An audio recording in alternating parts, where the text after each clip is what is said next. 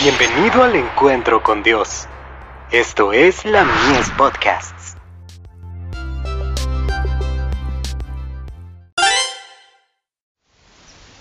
Cada día con Dios. Siempre está conmigo.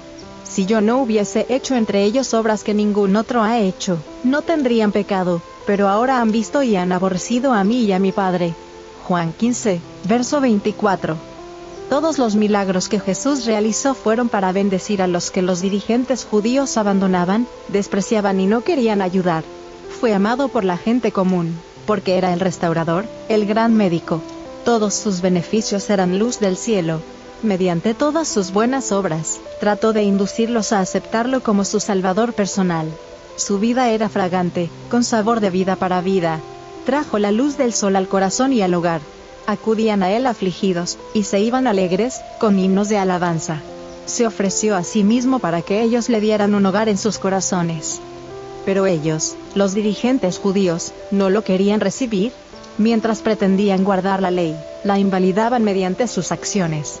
Aunque tenían ojos, no veían debido a la ignorancia que había en ellos por la dureza de su corazón la impureza de sus corazones, las costumbres contaminadoras de sus vidas, su egoísmo, su envidia, sus celos, sus malas sospechas, su transgresión de la ley de Dios mientras pretendían guardarla, continuamente daban testimonio de su carácter. Al árbol se le conoce por sus frutos. Cristo desenmascaró su verdadero carácter. Declaró que estaban enseñando como doctrinas mandamientos de hombres. Marcos 7, verso 7. Además dijo, ignoráis las escrituras, y el poder de Dios. Marcos 12, verso 24. Bienaventurados los de limpio corazón, porque ellos verán a Dios. Mateo 5, verso 8. ¿Cómo podrían ver a Dios? Tal como Enoch lo vio.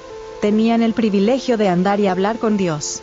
Enoch vivió por fe en la presencia de Dios por 300 años. Por fe vio la fe de Jesús. Gozó de su favor especial, los sacerdotes y dirigentes necesitaban precisamente una experiencia como la de Enoch. Necesitaban la permanente sensación de la presencia de Dios. Oh, qué riquezas de gracia anhelaba derramar el Señor sobre el pueblo elegido. Este anhelo está representado mediante la invitación a la cena preparada para ellos. Todo está dispuesto, venid. Mateo 22, verso 4. Manuscrito 96, del 23 de septiembre de 1897. Los judíos rechazan a Cristo.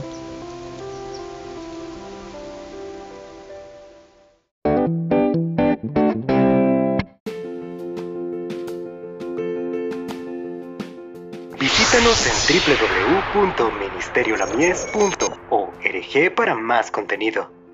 Dios te bendiga.